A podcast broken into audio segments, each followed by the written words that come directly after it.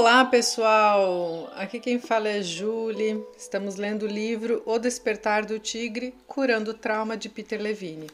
Hoje vamos continuar no capítulo 9: Como a patologia se transforma em biologia, descongelamento. E no finalzinho da, do último áudio, ele estava contando a história do Marius, que é um jovem esquimó que sofreu um trauma, né? E aí ele contou, relatou toda a história no final do último áudio, e hoje a gente vai continuar com isso no subitem chamado renegociação. Vamos lá.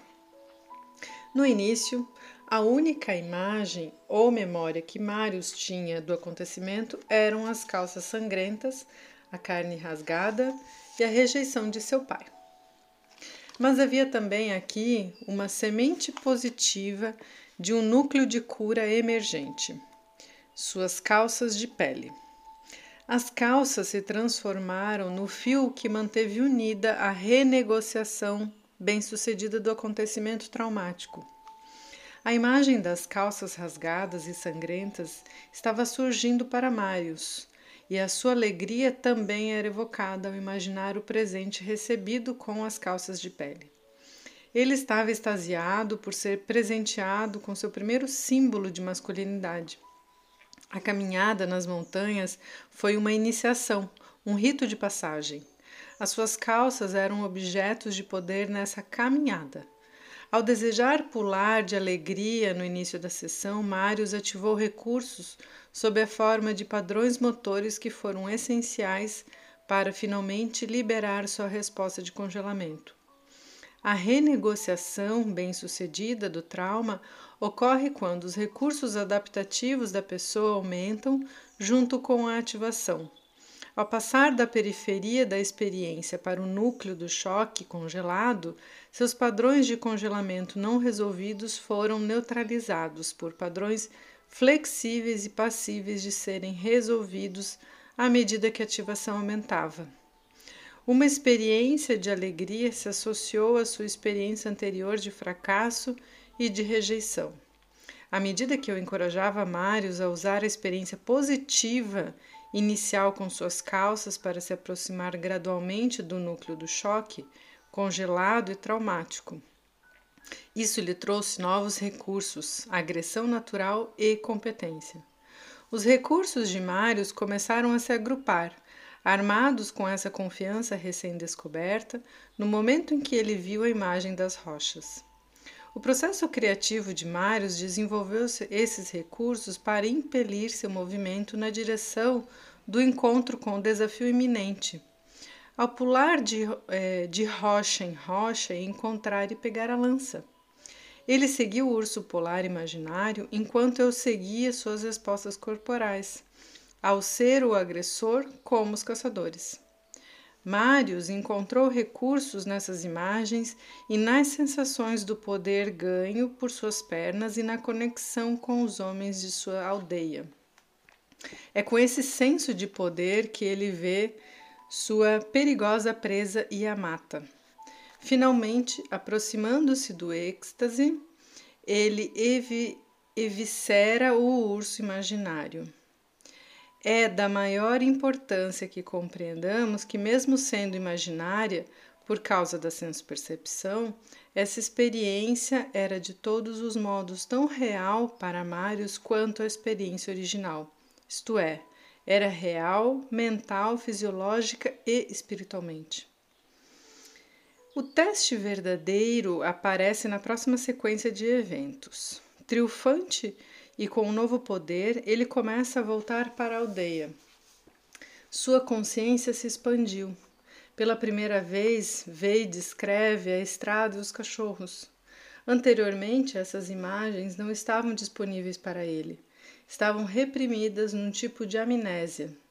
Ele nota que está orientando os seus movimentos para se afastar do ataque dos cachorros e na direção do poste de eletricidade. Marius não é mais um prisioneiro da resposta de mobilidade depois de ter experienciado a força em suas pernas. Ele agora tem uma escolha. A energia tremulante de êxtase da matança é transformada na capacidade de correr. Esse é apenas o começo. Ele pode correr, mas ainda não pode escapar. Eu lhe peço que se volte e encare seus atacantes de modo que não caia de volta na imobilidade. Desta vez, ele contra-ataca, no início com raiva e depois com o mesmo triunfo que havia experienciado na sequência anterior ao matar e eviscerar o urso. O plano foi bem sucedido. Marius agora é um vitorioso e não é mais uma vítima do fracasso. Contudo, a renegociação ainda não está ainda está incompleta. Na próxima sequência, Mário se dirige para o poste e se prepara para correr. Ele havia iniciado essa ação anos atrás, mas até aquele momento não tinha sido capaz de executá-la. Com seus novos recursos, completa a fuga correndo.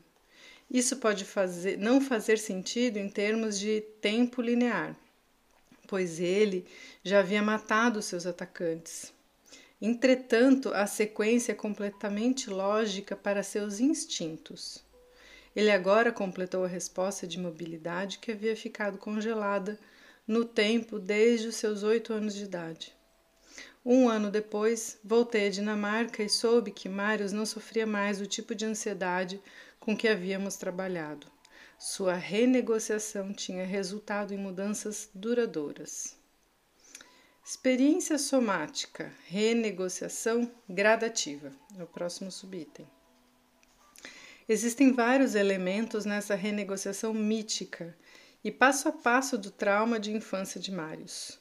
Mais de mil sessões me ensinaram que a experiência de Marius era miticamente rica, não porque era aborígene, mas porque é universalmente verdadeiro que a renegociação do trauma é uma jornada intrinsecamente mítica poética e heróica. É uma jornada que pertence a todos nós porque somos animais humanos, mesmo aqueles de nós que nunca puseram os pés fora de uma cidade. O processo de resolução do trauma pode nos levar além de nossos confinamentos sociais e culturais, em direção de um maior senso de universalidade. A renegociação de Marius ocorreu mais gradualmente se comparado à fuga repentina de Nancy diante do tigre imaginário.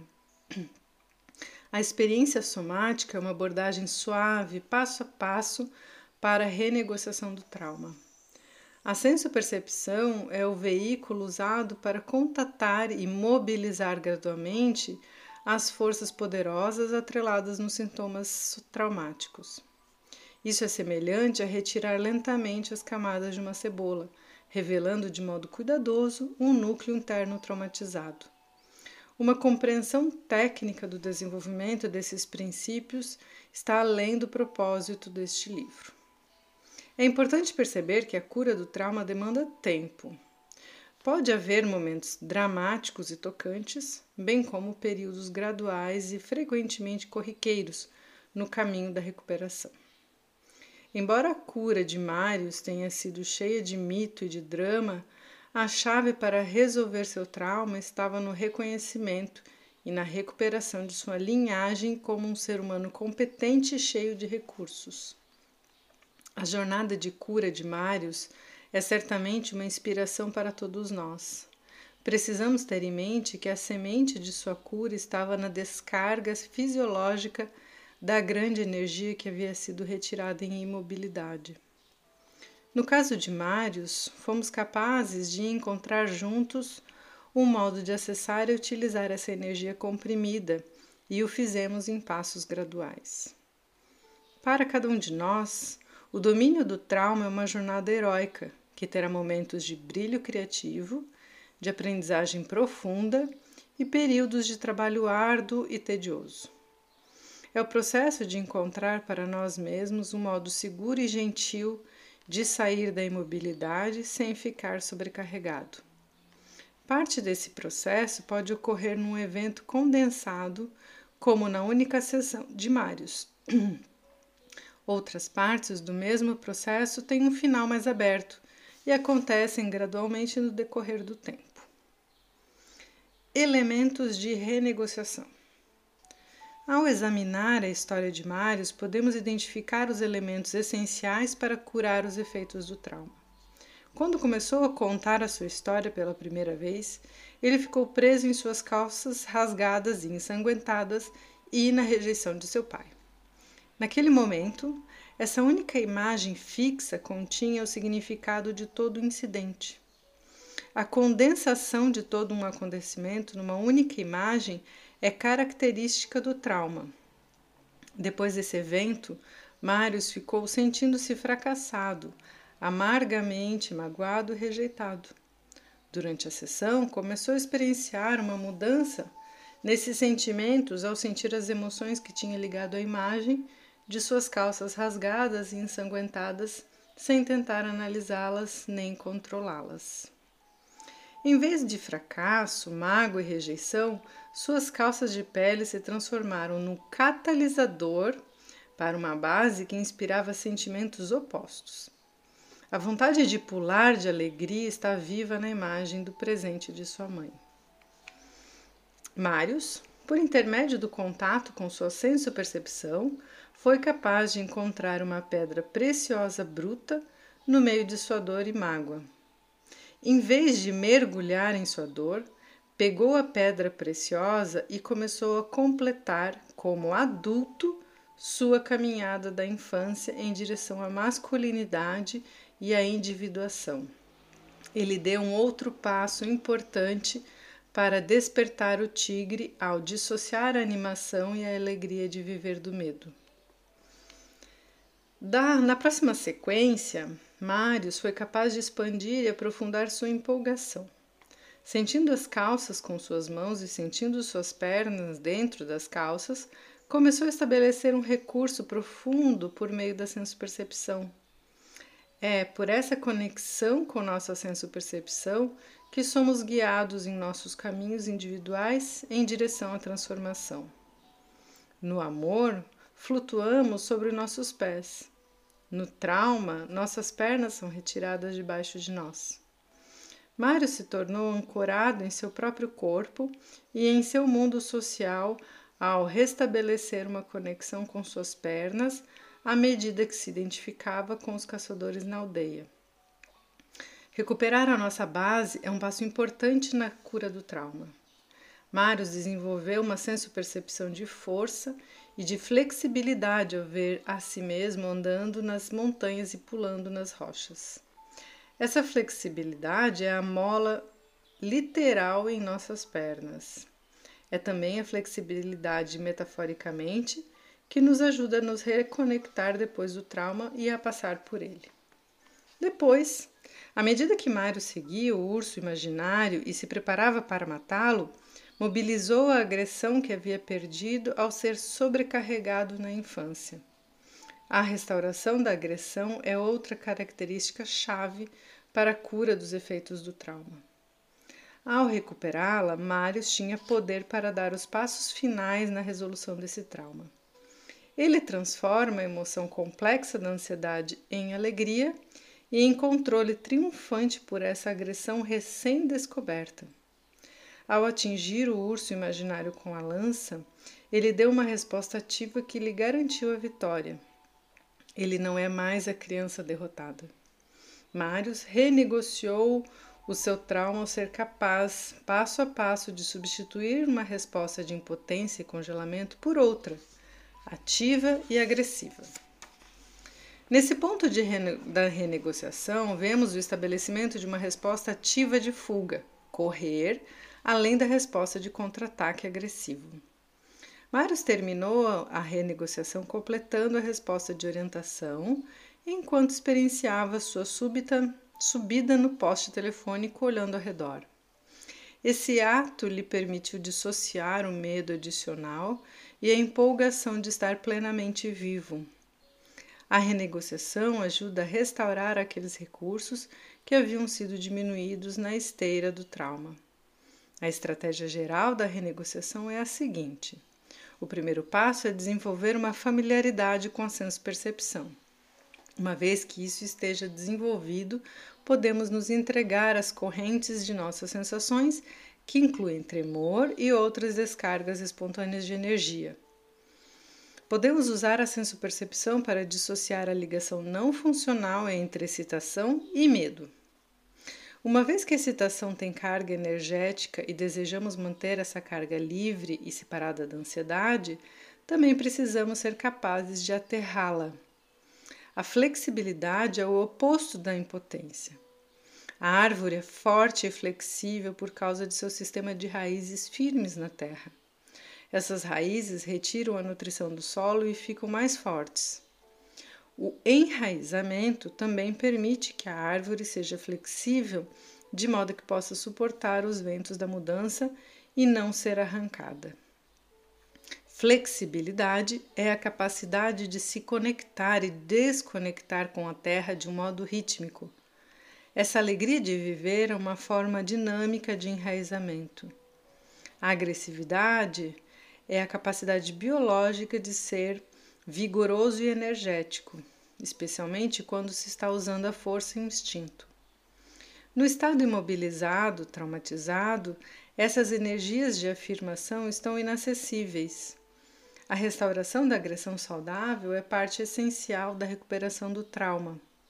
O poder é a aceitação da autoridade pessoal. Ele vem da capacidade de escolher a direção e execução das próprias energias. A competência é a posse das técnicas refinadas ao lidar com a ameaça de modo bem-sucedido. A orientação é o processo de determinar a própria posição em relação à circunstância ou ao ambiente. O resíduo do trauma é renegociado dessa maneira.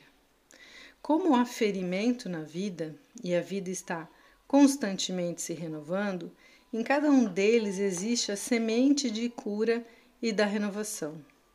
No momento em que nossa pele é cortada ou perfurada por um objeto estranho, uma magnífica e precisa série de eventos bioquímicos é desencadeada harmonicamente pela sabedoria evolutiva. O corpo foi planejado para se renovar por meio da autocorreção contínua. Esses mesmos princípios se aplicam à cura da psique, do espírito e da alma. E assim ele finaliza esse capítulo. Eu não quis cortar na metade porque ia perder um pouquinho a sequência. Gostei muito dessa frase final, né? O corpo foi planejado para se renovar pela uma, por uma autocorreção contínua. E esse princípio a gente aplica tanto à psique, o espírito, a alma, enfim, a todo ser humano, né? E ele vem então explicando nessa segunda parte o caso do Marius que, que ele relatou na primeira parte do capítulo e é, pelo que eu entendi, né, e faz bastante sentido, não apenas uma situação dessa que é no meio da floresta, que tem a ver com essa, essa coisa mais animal que tem que se relaciona o trauma, né? Ele acontece nas diversas situações da nossa vida, mesmo na cidade, mesmo em outras situações, mas que ele deu de exemplo foi essa situação com o Marius aqui que apresenta bem as características que ele acha importante trabalhar para dissolver, né, descongelar esse trauma então. Espero que vocês tenham um lindo dia, ótimas reflexões.